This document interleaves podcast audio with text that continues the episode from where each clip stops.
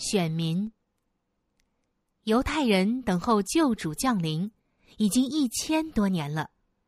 他们把最光明的希望寄托在这件大事上。在诗歌和预言中，在圣殿的礼节和家庭的礼拜中，他们都重奉救主的名。然而，到他降临的时候，他们却不认识他。在他们看来，上帝的爱子像根出于干地，他无家型美容，在他身上也看不出什么美貌，令人羡慕。他到自己的地方来，自己的人倒不接待他。然而，上帝早就拣选了以色列人，呼召他们在人间持守他的律法，并保存。有关救主的预言和表号的知识，上帝的美意是要叫这一切的启示成为全世界救恩的泉源，如亚伯拉罕在寄居之地，约瑟在埃及，和但以里在巴比伦朝廷中所做的一样，希伯来人也当在世人面前彰显上帝。上帝呼召亚伯拉罕时说。我必赐福给你，你也要叫别人得福，地上的万族都要因你得福。这教训曾由众先知反复传讲，即使在以色列人战败被掳、由盛转衰之后，这赐福的应许仍然属于他们。雅各余剩的人必在多国的民中。如从耶和华那里降下的露水，又如甘霖降在草上，不障赖人力，也不等候世人之功。论到耶路撒冷的圣殿，主曾借着以赛亚宣布：“我的殿必称为万民祷告的殿。”然而，以色列人只把希望寄托于属世的强大上。进入迦南之后。他们竟离弃了上帝的诫命，而去随从外邦的风俗。上帝虽差遣他的众先知去警戒他们，并使他们遭受异族压迫的惩罚，却仍是枉然。每当改过自新之后，以色列民族总是又一次陷入更严重的背叛。如果以色列人效忠上帝，他就必赐给他们尊荣和高位，以成就他的美意。他们若行顺从的路，上帝就要使他们得称赞、美名、尊荣，超乎他所造的万民之上。摩西曾对以色列众人说：“天下万民见你归在耶和华的名下，就要惧怕你。”他们听见这一切律例。必说，这大国的人真是有智慧、又聪明。但由于以色列民的不忠，上帝的旨意就只能通过他们的不断受苦受辱来实行了。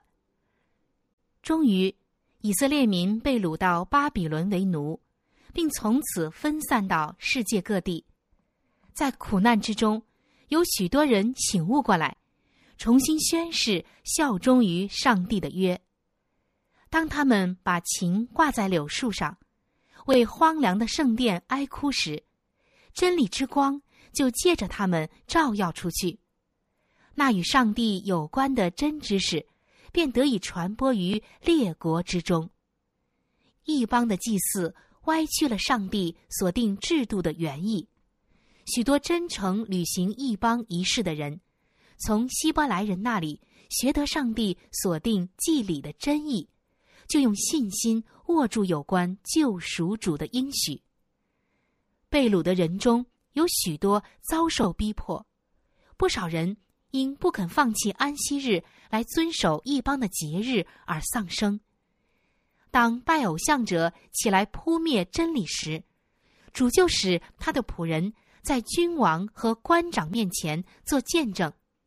使他们和百姓得以领受真光。屡次有强大的君王宣布，被掳的希伯来人所敬拜的上帝是至高的真神。在巴比伦做囚奴的生活，根治了以色列人拜偶像的恶习。他们被异邦的仇敌压迫，遭受苦难达数百年之久，才终于明白，民族的兴盛全在于顺从上帝的律法。然而，其中大多数人的顺从，并非出自于爱的激励，而是被自私的动机驱使。他们以侍奉上帝的外表为强国的手段，他们没有成为世上的光，却闭关自守，以期逃避拜偶像的试探。借着摩西，上帝曾警戒以色列人，限制他们与拜偶像之人来往。但这教训被他们误解了。上帝的本意是要防止犹太人随从外邦人的行为，他们却以此在自己和别国之间筑起一道隔绝的墙。犹太人视耶路撒冷城为他们的天堂，并且心怀嫉妒，唯恐上帝向外邦人施恩。从巴比伦归回之后。宗教教育受到高度重视，全国各处建立了会堂，其中有祭司和文士讲解律法。各地兴办了学校，除研究艺术和科技之外，也讲授公益的原则。可是这些机构全都腐化了，因为在被掳的岁月中，许多人接受了异教的思想和风俗。并将其掺合在自己的崇拜中，在许多事上，他们都随从了拜偶像者的行为。犹太人既离弃了上帝，他们对宗教礼节中大部分的教训就视而不见了。这些礼节原是基督制定的，其中的每一部分都是预表他自己，且富含生命和属灵之美。但犹太人所默守的遗文规条，已失去了属灵的生命，只是死的形式而已。他们信靠祭物和规条本身，却轻忽了祭物和规条所预指的主。为要弥补他们所失去的灵命，祭司和拉比们就增加大量自造的条例，这些条例越来越严格。以致其中所体现上帝的爱越渐减少，他们以仪式的多寡衡量自己的圣洁与否，但内心却满是骄傲、自私和虚伪。上帝的律法被人为的加上许多繁琐的条文，就变成了沉重不堪的教条，人也就不可能守住了。凡愿侍奉上帝。并遵守拉比规条的人，无不被这些重担弄得疲惫不堪。他们的良心被搅扰，无法得到安宁。撒旦就这样使以色列人灰心丧志，降低了他们对上帝品德的信念，并使他们的信仰被人轻视。撒旦想要借此证实他在天上反叛时所提出的理由。上帝的律法是不公正的，是不能服从的。他宣称，连以色列人也没有遵守。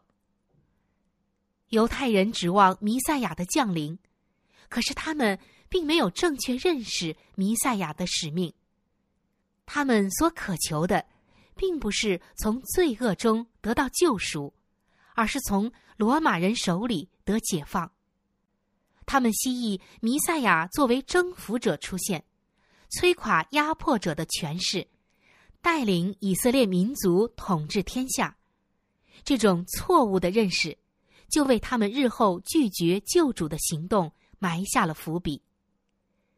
耶稣降生时，犹太国正处于内忧外患的困境之中。犹太人虽然获准保持独立的政府。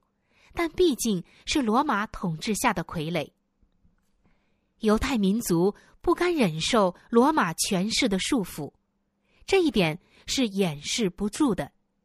他们的统治者掌有大祭司的任免权，为此，人们往往不惜用欺骗、贿赂，甚至谋杀的手段来获得大祭司的职分。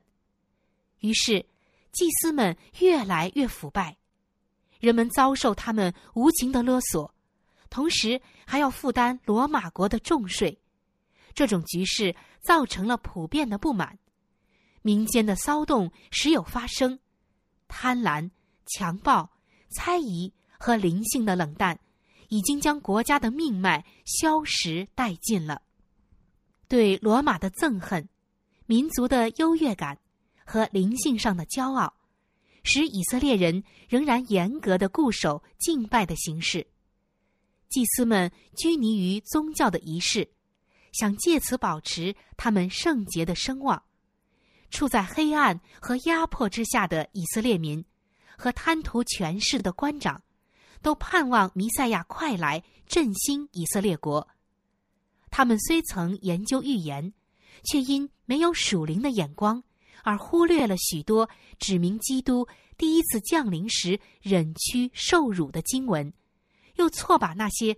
论及他第二次来临时得荣耀的话附会上去，骄傲蒙蔽了眼光，他们一味的按私意来强解预言。